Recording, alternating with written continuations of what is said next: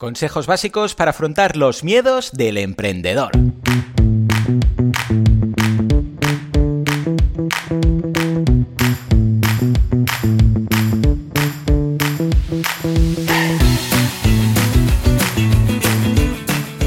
Sage Advice Podcast, gestión empresarial como clave del éxito, es el canal de podcast creado por Sage, el software de gestión empresarial que se adapta a las necesidades de cualquier emprendedor, pyme o despacho profesional. Millones de clientes en el mundo gestionan su contabilidad, facturación, finanzas, recursos humanos y nóminas con nuestras soluciones. ¿Quieres aprender a manejar tu negocio de forma exitosa? Si la respuesta es sí, estás en el lugar correcto.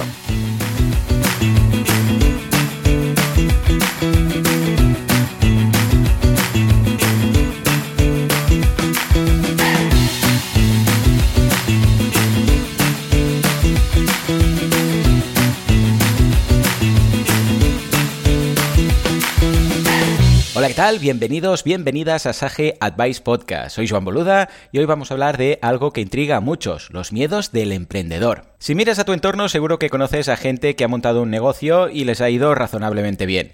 Parece que tienen superpoderes, pero son en realidad personas de carne y hueso, que han gestionado sus conocimientos y sus emociones para dar lo mejor de sí mismas. Vamos a repasarlos. Primer punto, miedo a salir de la zona de confort. El primer miedo es el de salir de la zona de confort. Es como quien compra una bicicleta y solo va con ella de casa al trabajo. Un día puede descubrir que hay muchos caminos que quizás no conozca, pero a través de los cuales puede disfrutar y aprender.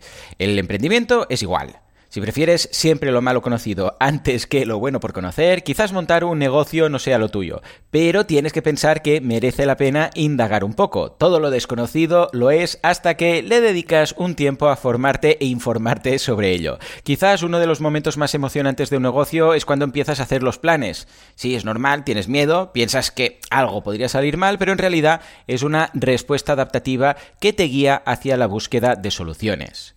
Segundo, miedo al fracaso. El fracaso es una experiencia no solo de emprendimiento, sino vital. Es muy difícil hacer nada en la vida si crees que un traspiés te sepultará para siempre. Pero aunque la idea se muestre desacertada o mal ejecutada, es posible que saques algo positivo. Por ejemplo, quizás gracias a un fracaso emprendedor conozcas a personas que van a ser importantes en tu vida profesional o personal. Algunas inversiones podrían ser reenfocadas a otra actividad, en la que esta vez sí puedas tener éxito. En definitiva, las lecciones de una equivocación pueden ser la más valiosa de las escuelas. Los aciertos, que seguro que los tendrás, también te ayudarán a continuar con tu camino con más conocimiento. Tercer punto, miedo a Hacienda. Luego llega el coco. Hacienda, ese organismo terrible que te puede engullir con sus sanciones. La realidad es mucho menos inquietante, solo es cuestión de aprender qué normas cumplir y cuál es la forma más sencilla de hacerlo. Afortunadamente existe una legión de profesionales especializados que saben cómo hacer más fácil la vida fiscal de los emprendedores. Además, la tecnología está logrando procesos muy fluidos e inteligentes que te van a ayudar a planificar mejor y optimizar tu factura fiscal. Cuarto punto, miedo a no tener clientes. Después, toca sacar a la luz a unos seres que pueden parecer invisibles, los clientes. En general, la poción mágica que hará que lleguen a tu negocio es la confianza. Esta se trabaja día a día, sabiendo posicionar tu marca en tu mente, dirigiéndote a cada segmento con una adecuada estrategia de producto, de precios, de publicidad y de distribución. Quinto punto, miedo a las finanzas. A ver, también tienes que sacar de tu cabeza el miedo financiero. En ese terreno, quizás como en ningún otro, deberás aprender a gestionar riesgos. Y eso, en definitiva, supone estudiar muy bien los escenarios y ver qué iniciativas desarrollarías en cada uno de ellos. Con ello, vas a destripar tu miedo, lo vas a racionalizar y te ayudará a valorar qué atrevimientos compensan y cuáles conviene descartar, evidentemente. Una herramienta que te ayuda a tener una visión global de tu empresa y de tu estado financiero es Sage Contabilidad y Facturación, un que te permite tomar decisiones acertadas gracias al control de los básicos de tu negocio a tiempo real, ventas, flujo de caja, gastos, pagos de IVA, etc. Por otro lado, la búsqueda de financiación te va a exigir ponerte en contacto con otras personas y sus propios miedos y las explicaciones que te reclamen te ayudarán a depurar tu proyecto. Sexto punto, miedo a las trabas administrativas. Y es que Aunque todo vaya bien, quizás dirijas tus miedos hacia las trabas administrativas. Puede parecer como una trampa de trámites, de requisitos y de prohibiciones en las que te puedes quedar atrapado. Sin embargo, es mucho más constructivo tratar de entenderlos. Es decir, rodéate de buenos asesores, tanto jurídicos como técnicos, de las diferentes materias. Intenta captar la filosofía de cada trámite para insertarla en las decisiones de tu negocio. Si, por ejemplo, te piden requisitos para abrir tu local o para hacer obras, piensa en qué es lo que la norma quiere proteger y cómo puedes responder de la mejor forma.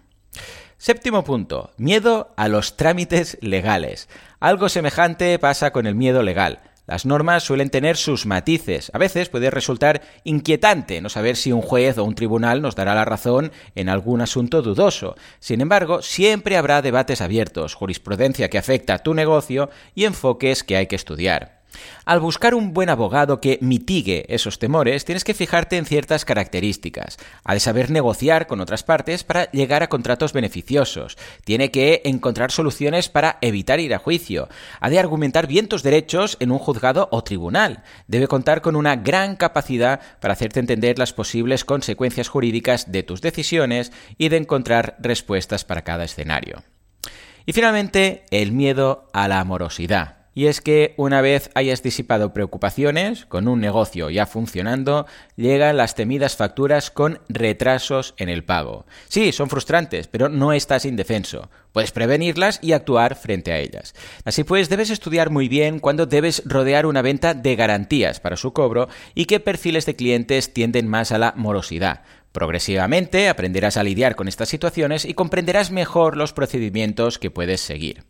Es decir, que cuando tengas miedo al emprender es razonable, un signo de que eres consciente de la responsabilidad que supone, pero debes ser capaz de racionalizar el miedo para que te guíe por una senda de aprendizaje. Montar un negocio es una experiencia enriquecedora y mucho más si se tiene una buena idea, o sea que no te quedes paralizado por sus temores y busca las respuestas en cada uno de ellos. Gracias por acompañarme un día más. Nos escuchamos muy pronto en Sage Advice Podcast.